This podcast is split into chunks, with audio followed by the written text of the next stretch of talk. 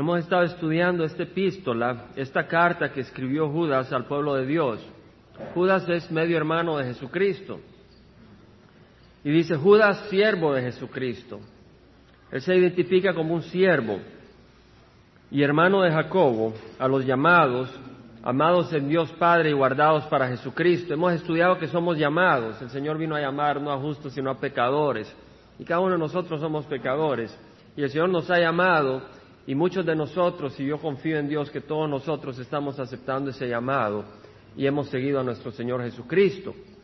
Entonces Él dice a los llamados, amados en Dios Padre, somos amados. El mundo nunca nos puede amar como Dios nos puede amar. El mundo nos ama para sacar provecho y traer muerte, pero Dios nos ama para darnos vida. Somos llamados, amados en Dios Padre y guardados para Jesucristo. Estudiamos el domingo pasado cómo muchas personas están siendo guardadas para la ira de Dios. Así es. Hay ángeles que están en cadenas esperando la ira de Dios, el juicio divino. Pero nosotros, los que hemos recibido a Cristo, estamos siendo guardados para Jesucristo. Y nos gozamos en eso. Y dice el Señor, misericordia, paz y amor o sean multiplicados. Digo, dice el Señor porque dice Judas, pero inspirado por Jesucristo.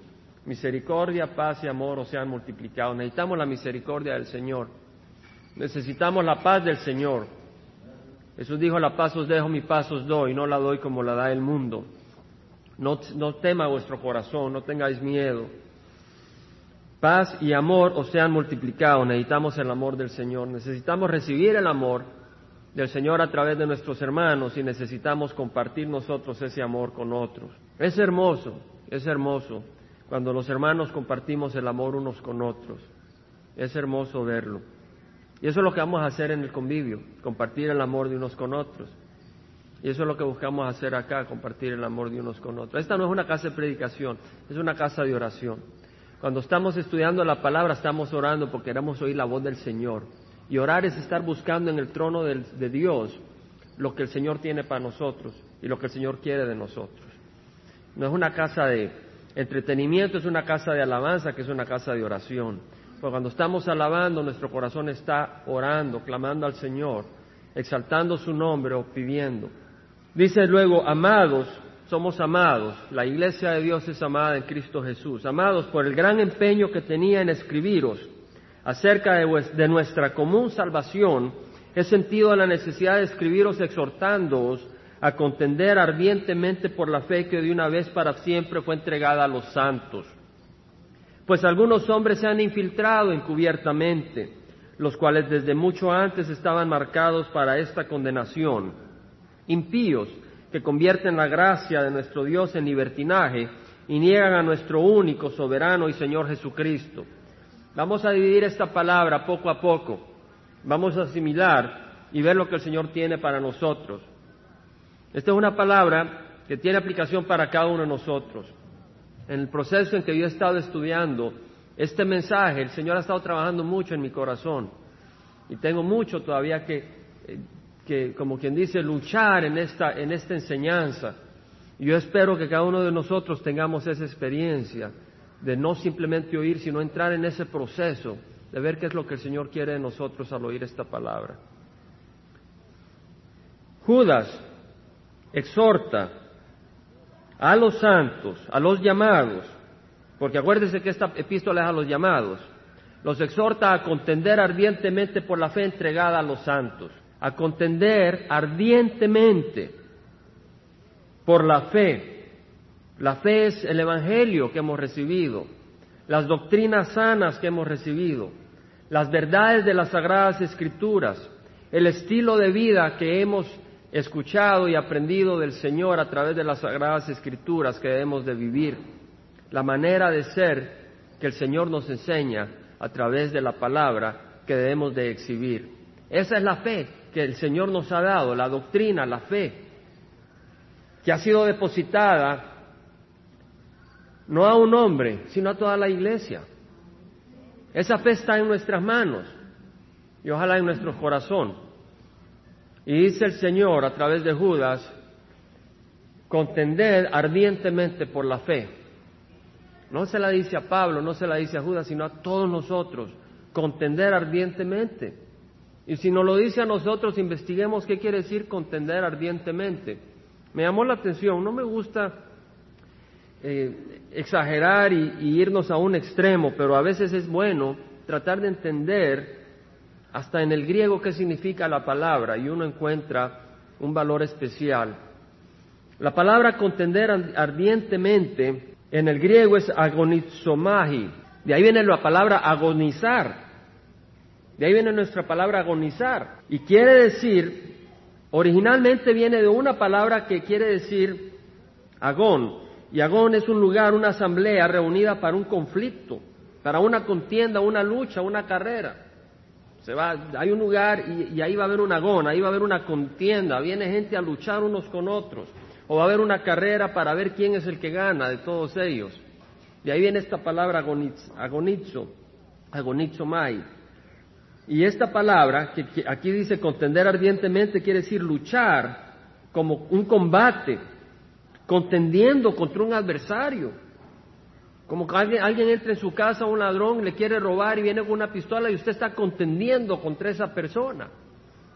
Porque para que no le quite la vida, para que no le quite las cosas. Quiere decir también competir como el que compite en un juego olímpico. Quiere decir esforzarse grandemente, intensamente, con gran celo, fervor y dedicación.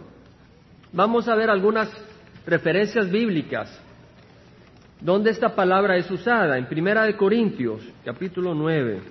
Aquí usa el Señor, aquí usa Pablo la palabra, esta palabra contender ardientemente, agonizomai.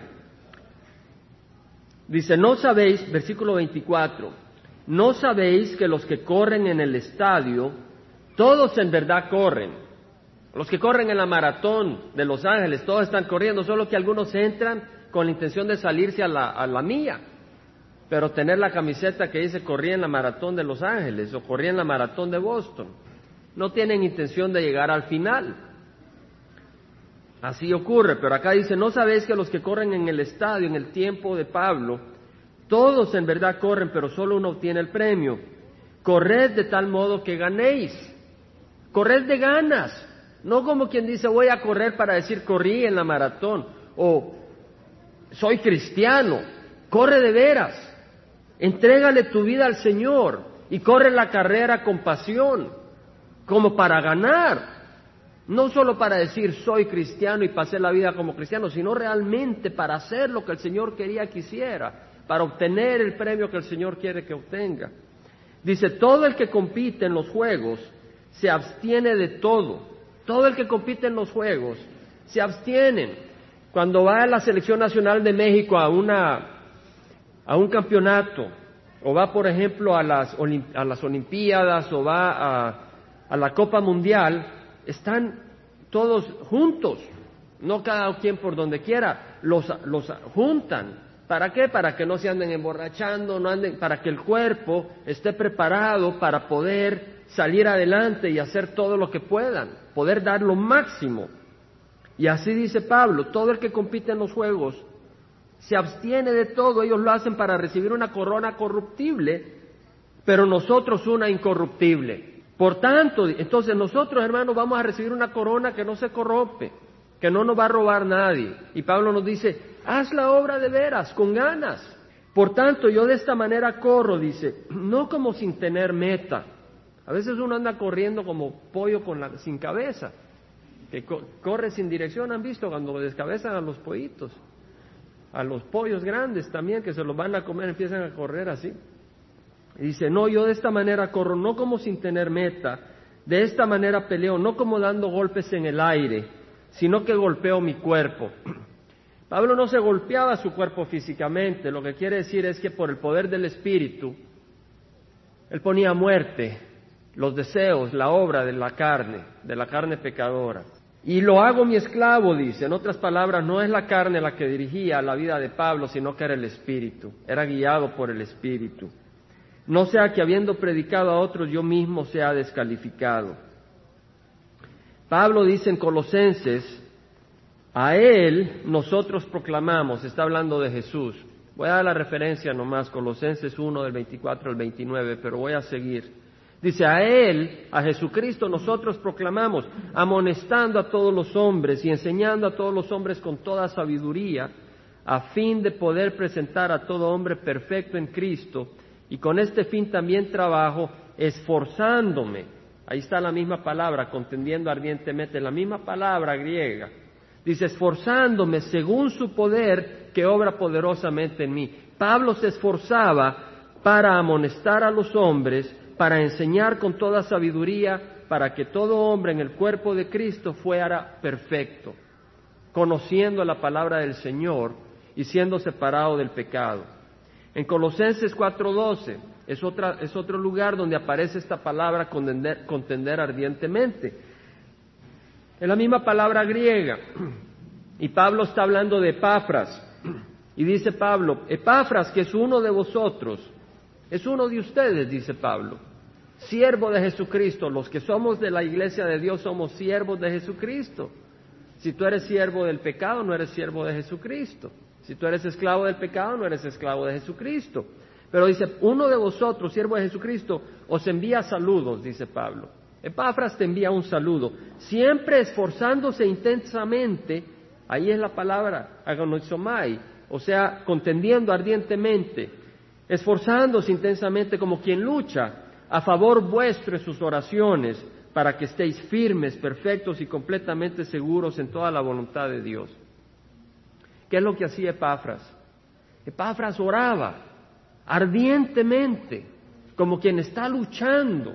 ¿Se acuerdan que Jacobo luchó con el ángel de Dios para obtener una bendición? Y de la misma manera Epafras luchaba en oración por el pueblo de Dios. Entonces podemos contender ardientemente buscando hacer la obra del Señor como aquel que lo hace con ganas, con diligencia, sabiendo que tenemos una corona incorruptible al final. También podemos esforzarnos amonestando, compartiendo, proclamando el Evangelio de Dios. También podemos contender ardientemente orando por los hermanos en la congregación. Y ese es un ministerio muy importante. Necesitamos orar Ahora, vamos a regresar al contexto de la epístola que estamos leyendo. Y en Judas dice este hombre de Dios que nos exhorta a contender ardientemente por la fe que de una vez para siempre fue entregada a los santos. Judas nos exhorta. ¿A quiénes, hermanos? A nosotros. Judas nos está exhortando a nosotros, hermanos. El que tiene oídos que oiga lo que el Espíritu dice a la iglesia. Judas nos está exhortando a nosotros a contender ardientemente por la fe, es decir, a luchar con pasión, con celo, con ganas, de veras, con fuego, como aquel fanático que apoya con pasión a su selección nacional de fútbol en la Copa Mundial, como aquel jugador olímpico que compite con miras a ganar la medalla de oro. Por eso Él nos exhorta a contender ardientemente. El Señor Jesús dijo, bienaventurados los que tienen hambre y sed de justicia, porque ellos serán saciados. Ahora, una persona que tiene hambre y no ha comido por dos, tres, cuatro días, contiende ardientemente para buscar pan. Uno ve en esos lugares donde no ha habido comida, ha habido un huracán, y en esos lugares tal vez han pasado días y no ha habido comida, esas personas ven qué hacen para agarrar pan. O si alguien no ha podido conseguir agua para beber, ve lo que hace, contiende ardientemente.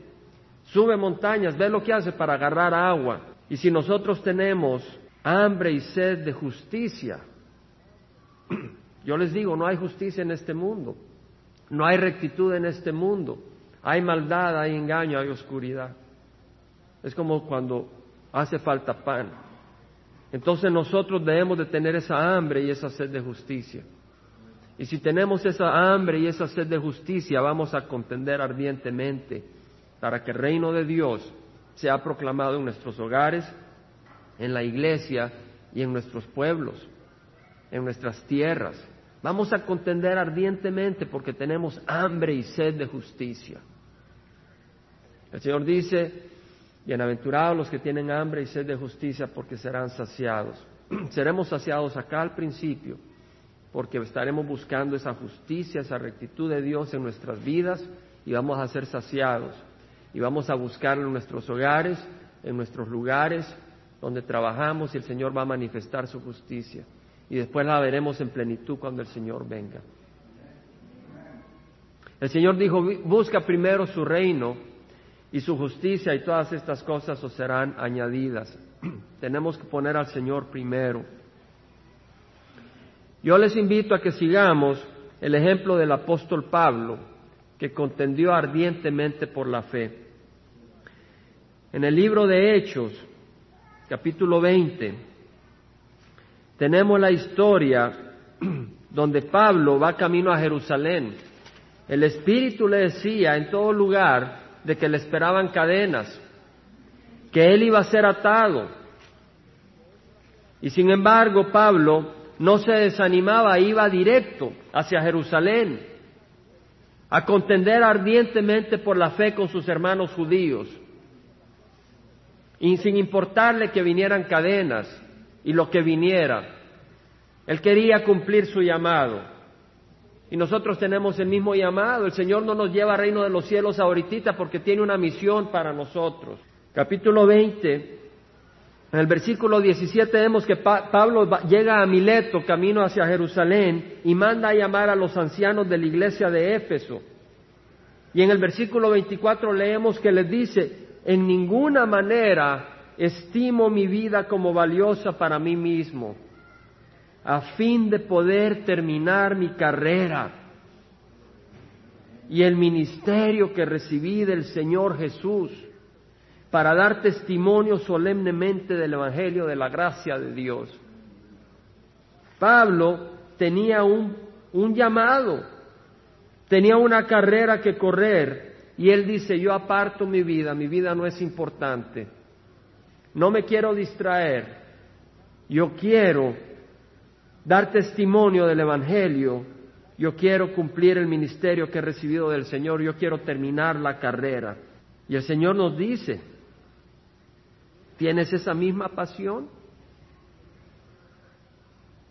Oremos, hermanos, porque tal vez ahorita no estamos siendo probados, pero mañana serás probado. El Señor te pregunta, ¿tienes esa pasión para cumplir tu ministerio? Porque cada uno de nosotros tiene un ministerio, cada uno de nosotros tiene una misión. Y dice el Señor, ¿estás dispuesto a contender? ¿A entregar tu vida para hacer lo que te he llamado a hacer? Más adelante, en una carta dice Pablo, yo estimo como pérdida todas las cosas.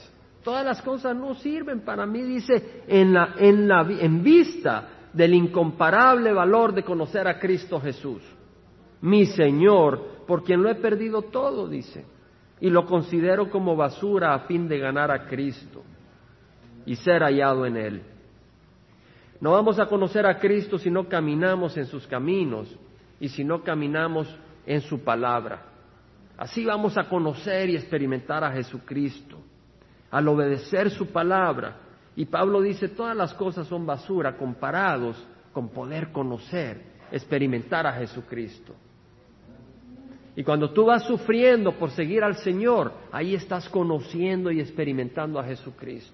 Pablo dice, sigo adelante Sigo adelante a fin de poder alcanzar aquello para lo cual fui alcanzado por Cristo Jesús. Aquí hay siervos que el Señor ha alcanzado para Cristo Jesús. Sigamos adelante. Yo me gozo al ver la obra que el Señor está haciendo. Veo los boletines, veo el ministerio de jóvenes, esto y el otro, y me gozo. Me gozo ver que el Señor está levantando varios siervos. La obra no es del hermano Jaime, la obra es del Señor levantando a varios siervos. Y el Señor nos dice, gloria al Señor, sigue adelante, corre con ganas.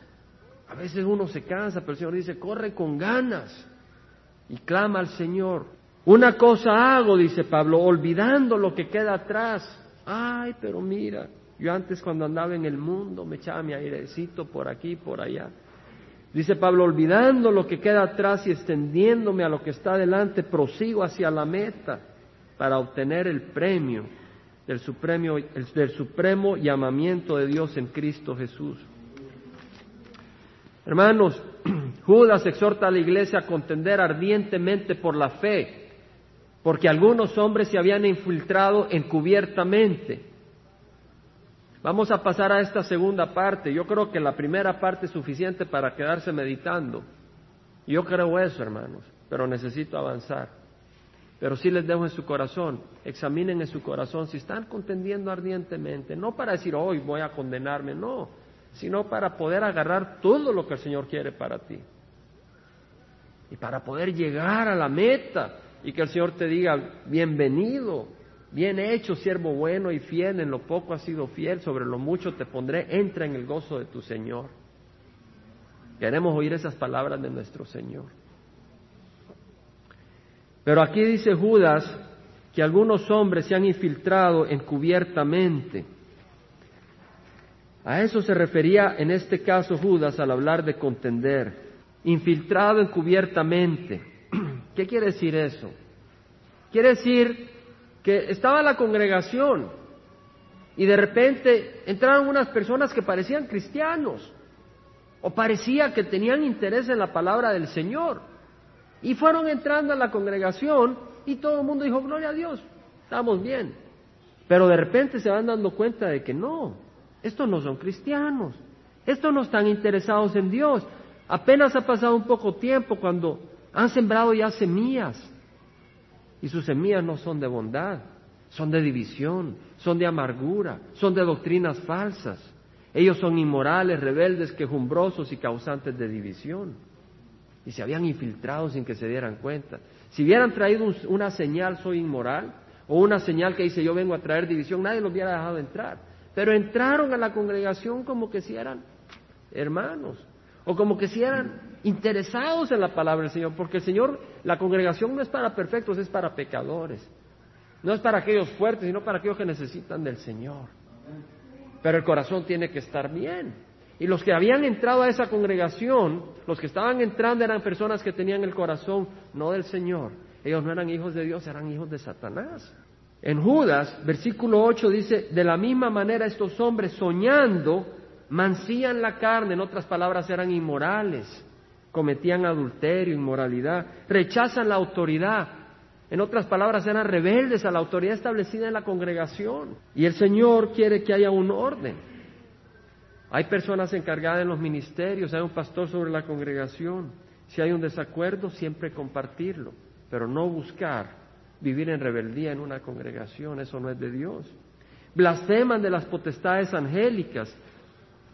En versículo 12 dice, estos son escollos ocultos en vuestros agapes, en, nuestras reuniones de amor, en vuestros potlucks. ¿Verdad?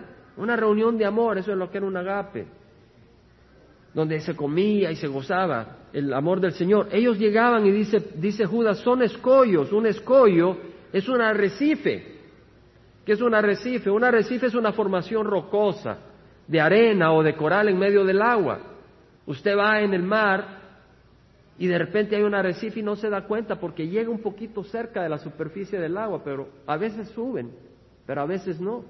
Y usted va en su barco y de repente el mar es profundo, pero llega al arrecife y ahí encalló y naufragó.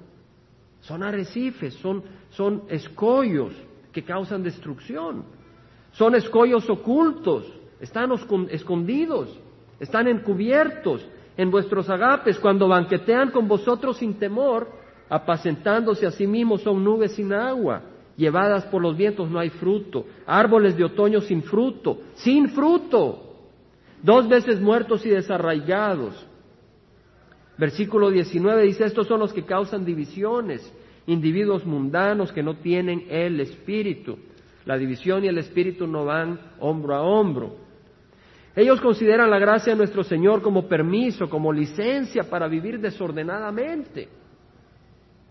Son inmorales, rechazan la santidad, la doctrina sana, la autoridad de la iglesia, la armonía del cuerpo de Cristo son falsos profetas, son lobos rapaces, encubiertos y disfrazados de ovejas. El camino de la salvación es estrecho, no ancho. Es de santidad, no de libertinaje, es de fruto, no de palabra sobre, no, no, solo de palabra. En el libro de Hechos, Pablo en el libro de Hechos capítulo 20, Pablo está advirtiendo a la iglesia de Éfeso, a los ancianos, en el versículo 27. Dice, no rehuí declarar a vosotros el propósito de Dios. En algunas iglesias no te comparten todo el Evangelio. Y dice, no rehuí declarar a vosotros todo el propósito de Dios. Tened cuidado de vosotros y de toda la grey, es decir, del rebaño, del pueblo de Dios, en medio de la cual el Espíritu Santo ha hecho obispos, es decir, ancianos, para pastorear la iglesia de Dios, la cual Él compró con su propia sangre. Cristo compró la iglesia con su propia sangre. Y luego dice, sé que después de mi partida vendrán lobos feroces entre vosotros que no perdonarán el rebaño. No dice, es posible. Pablo dice tristemente, sé que vendrán lobos feroces. ¿Y qué hace un lobo con la oveja? Busca comérsela, destruirla. Que de entre vosotros mismos se levantarán algunos hablando cosas perversas para arrastrar a los discípulos tras ellos. Fíjese. Estad alerta, dice Pablo. Estad alerta, hermanos, en nuestra congregación, en el cuerpo de Cristo debemos de estar alerta. Amén, hermanos. El que tiene oídos que oiga lo que el Espíritu dice a la iglesia. Decimos, no, pero hermanos, todos nos conocemos, somos de abrazo y beso y nos gozamos, sí, pero esta congregación va a ir creciendo y creciendo. Y el Señor dice, estad alertas, recordando que por tres años, de noche y de día, no se cede a amonestar a cada uno con lágrimas. Pablo dice, yo les he estado amonestando con lágrimas porque quiero que estén en la doctrina sana. Ahora os encomiendo a Dios, dice Pablo, ya no puedo hacer más, ya te compartí el Evangelio, ya te lloré, ya hice todo lo que pude. Ahora dice, os encomiendo a Dios, ¿en quién mejor, en qué mejor manos que encomendar a alguien? Sino en las manos de Dios. Dice, os encomiendo a Dios y a la palabra de su gracia, que es poderosa para edificaros, es decir, para construirlo. Los sueños no nos construyen, lo que nos construye es la palabra del Señor. Eso es lo que nos edifica. Es poderosa para edificaros y daros la herencia entre todos los santificados. Ni plata, ni el oro, ni la ropa de nadie codiciado. Hoy en día muchos pastores lo que codician es la plata, el oro y la ropa. Dice, ni plata, ni oro, ni ropa de nadie codiciado. Pablo los encomienda a Dios y a la palabra. Y esta congregación está encomendada a Dios y a la palabra de su gracia. Entonces, hermanos, ¿cómo podemos saber cuando alguien es falso profeta? En Mateo 7, versículo 13.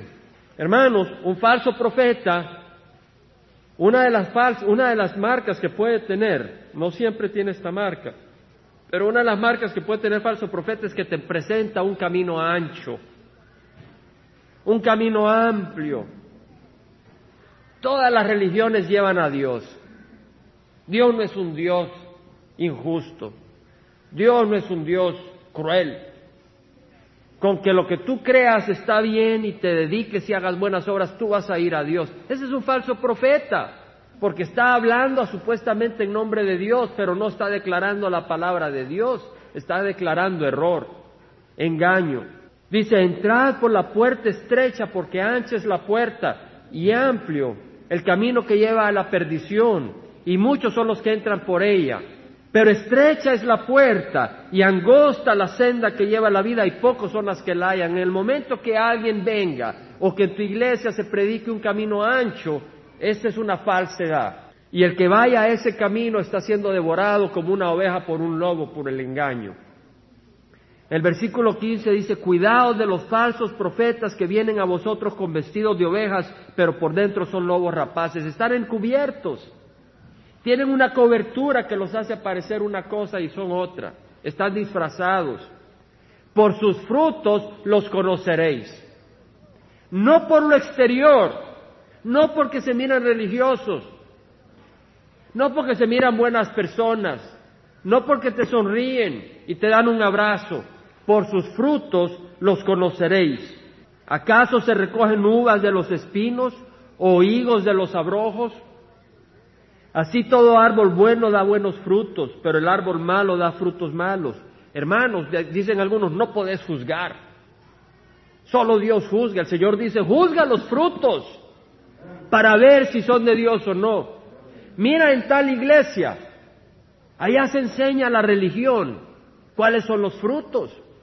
Me decía mi hermano, ¿verdad? De una persona que estaba luchando con el licor. Le decía, ¿cómo es posible que en mi iglesia la gente pues lucha con el licor y nada pasa? Y en las iglesias de ustedes la gente lucha con el licor, llega a sus iglesias y, y tienen victoria. Examina los frutos. Por sus frutos los conoceréis. En esta congregación todos somos pecadores y la mayoría somos pecadores perdonados. Pero lo que buscamos es crecer en el Señor y no seguir viviendo en el pecado. Y si tú quieres seguir viviendo en el pecado, tarde o temprano un hermano o una hermana te va a empezar a hablar en el amor y a animarte a que dejes el pecado. Porque esta no es una reunión social. Aquí nos interesa tu alma. Y unos por otros nos preocupamos por la salud espiritual. Por sus frutos los conoceréis. Jesucristo dijo, yo soy la vid, vosotros los sarmientos. O sea, yo soy la rama, y yo soy el, tronco principal y ustedes las ramas. Yo soy la vid y ustedes son los sarmientos. El que permanece en mí yo en él. Muchas veces había meditado el que permanece en mí. ¿Verdad? Hay que permanecer en el Señor, pero mira lo que dice el Señor. Y yo en él. Jesús tiene que permanecer en ti. Tú dices, yo estoy permaneciendo en el Señor, estoy estudiando la palabra, pero ¿está el Señor en ti? ¿Has recibido a Cristo? Si no lo has recibido, Cristo no permanece en ti, tienes que recibirlo. El que permanece en mí y yo en él, ese da mucho fruto, porque separados de mí nada podéis hacer. El Señor entra en tu corazón. Y si tú permaneces en Él y Él en ti, es decir, la palabra en tu corazón darás mucho fruto. Por sus frutos los conoceréis. Jesucristo dijo, yo soy la vid, vosotros los sarmientos. O sea, yo soy la rama y yo soy el, tronco principal y ustedes las ramas. Yo soy la vid y ustedes son los sarmientos, el que permanece en mí y yo en él. Muchas veces había meditado el que permanece en mí, ¿verdad? Hay que permanecer en el Señor, pero mira lo que dice el Señor, y yo en él. Jesús tiene que permanecer en ti. Tú dices, yo estoy permaneciendo en el Señor, estoy estudiando la palabra, pero ¿está el Señor en ti? ¿Has recibido a Cristo? Si no lo has recibido, Cristo no permanece en ti, tienes que recibirlo. El que permanece en mí yo en él, ese da mucho fruto, porque separados de mí nada podéis hacer. El Señor entra en tu corazón. Y si tú permaneces en Él y Él en ti, es decir, la palabra en tu corazón darás mucho fruto. Brevemente, hermanos, otro ejemplo de personas que se habían infiltrado en el libro de Gálatas, capítulo 2. Pablo había subido a Jerusalén con Bernabé y con Tito y habla de los, en el versículo 4 de los falsos hermanos que se habían infiltrado en la congregación. Falsos hermanos. Quiere decir que no son hermanos. Se dicen hermanos, pero eran falsos. Se habían infiltrado a la congregación con un propósito. Fíjese, tenía una meta para espiar la libertad que tenemos en Cristo Jesús a fin de someternos a esclavitud. Estas personas habían entrado a la iglesia en la congregación de Antioquía. Y Pablo y los hermanos decían que no era necesario circuncidarse para entrar al reino de los cielos, que con recibir a Cristo como Rey y Señor y aceptar su sacrificio en la cruz estaba bien, que no había que cumplir los ritos de la ley. Sin embargo, se metieron algunas personas como hermanos Hermano Pablo, hermano Tito, hermano Bernabé, queremos ser parte de ustedes. Y empezaron a darse cuenta, oh, ellos no se circuncidan, eso está malo. Y empezaron a causar un gran alboroto. Ese era su propósito, empezar a, enseñar doctrina falsa en la congregación, metido debajo de agua. Entonces dice, pero en ningún momento cedimos, para no someternos a fin de que la verdad del Evangelio permanezca en vosotros. En otras palabras, Pablo, Bernabé y Tito contendieron por el Evangelio, contendieron por la fe, no aceptaron esa amenaza de doctrina falsa, violentamente la rechazaron. En los días, pongamos atención en esto, en los días del apóstol Pablo, lo que había pasado es que falsos hermanos entraron a la congregación con una agenda, con un plan, con un propósito específico. Ellos no entraron a la congregación para aprender y crecer con los demás hermanos. Ellos entraron con el propósito de influenciar a los demás hermanos con sus doctrinas para convertirlos a sus enseñanzas y tradiciones de hombres. Entraron como hermanos pero eran falsos, encubiertos como hijos de Dios pero eran hijos de Satanás. Se disfrazaron como ángeles de luz. Pablo en otra ocasión dice, de aquellos que teniendo apariencia de piedad negaban el poder de Dios y le dice a Timoteo, a esas personas evita. Evita aquellos que tienen apariencia de, piedad, pero niegan al Señor. ¿Cómo lo niegan? Viven en pecado constantemente, viven en adulterio, viven robando. No te metas con ellos, dice. Leímos, hermanos, que una característica para saber si un profeta es verdadero o es falso es viendo el que, hermanos, sus frutos.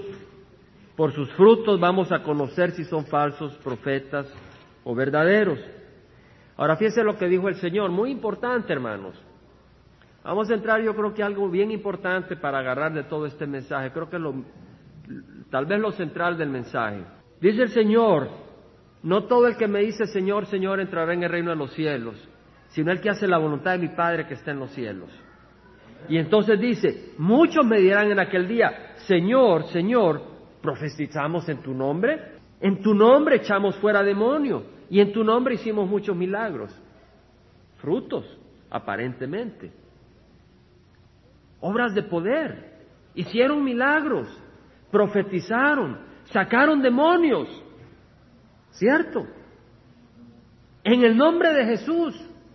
Y usted dice, bueno, ahí están los frutos. Estoy confundido.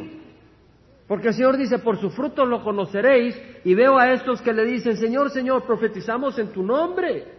No echamos fuera demonios en tu nombre. Y en tu nombre hicimos muchos milagros. Y entonces les declararé. Mire que dice, yo les declararé. Jesús es el juez del universo.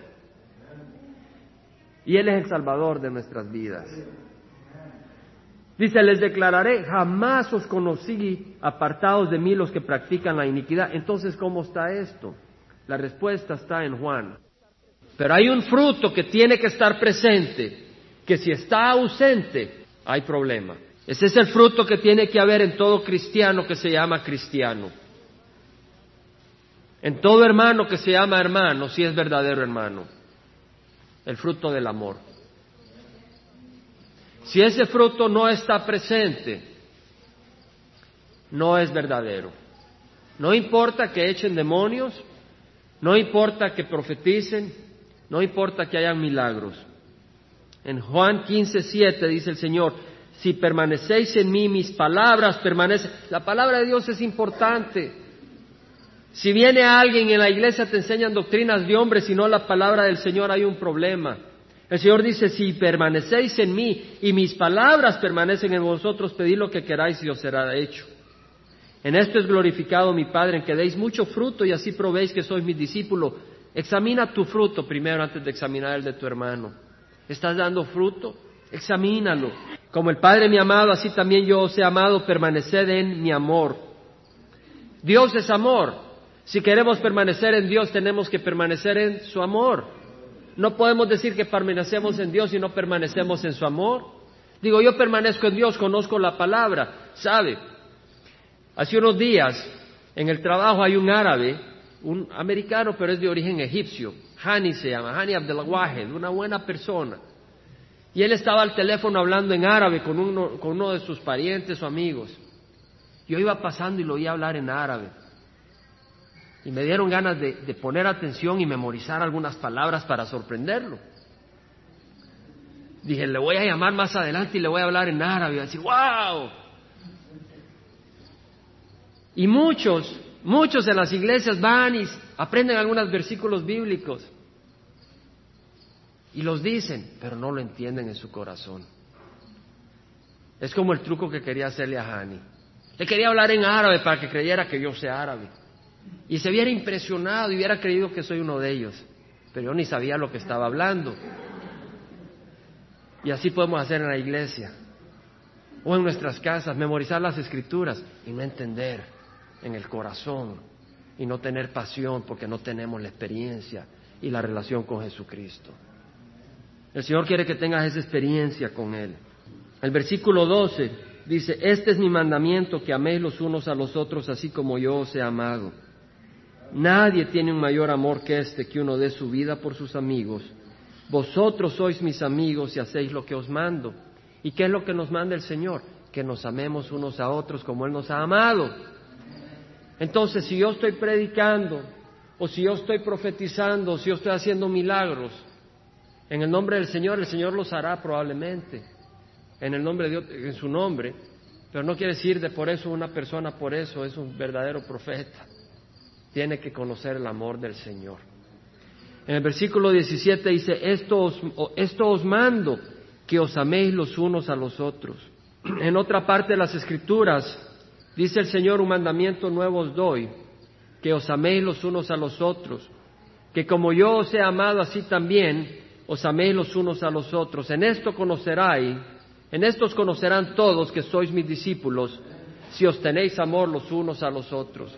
En esto conocerán, en este fruto, por sus frutos los conoceréis, pero en este fruto particular, por el amor que os tenéis unos a otros.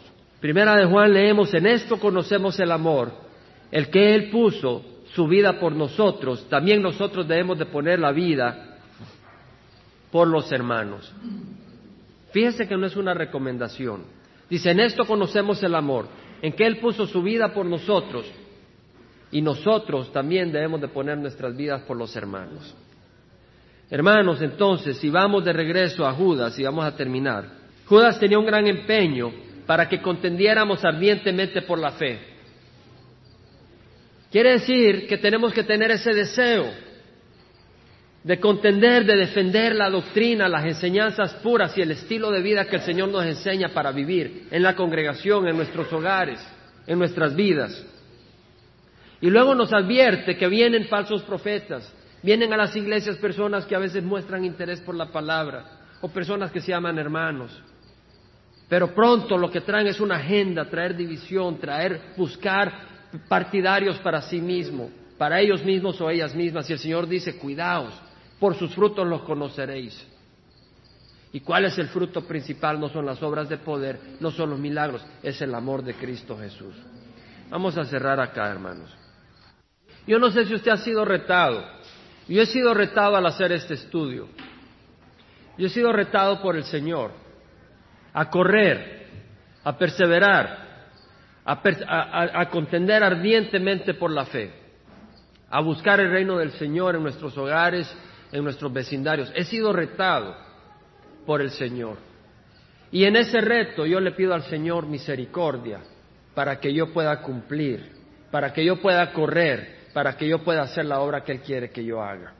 Oh, el Señor la va a hacer, pero yo tengo que estar dispuesto.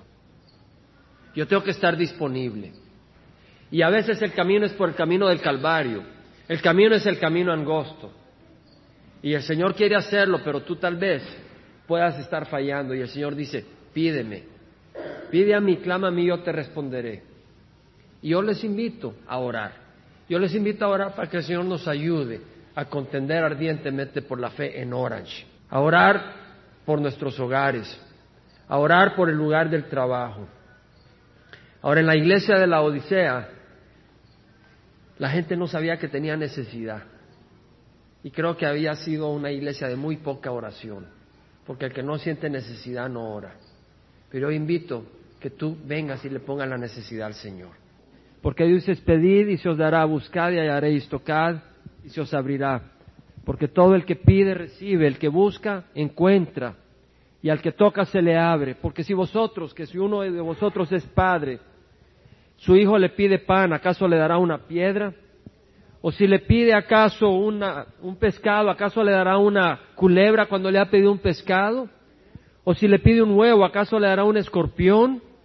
Si vosotros siendo malos sabéis dar buenos regalos a vuestros hijos, cuánto más vuestro Padre Celestial dará el Espíritu Santo a quienes se lo pidan.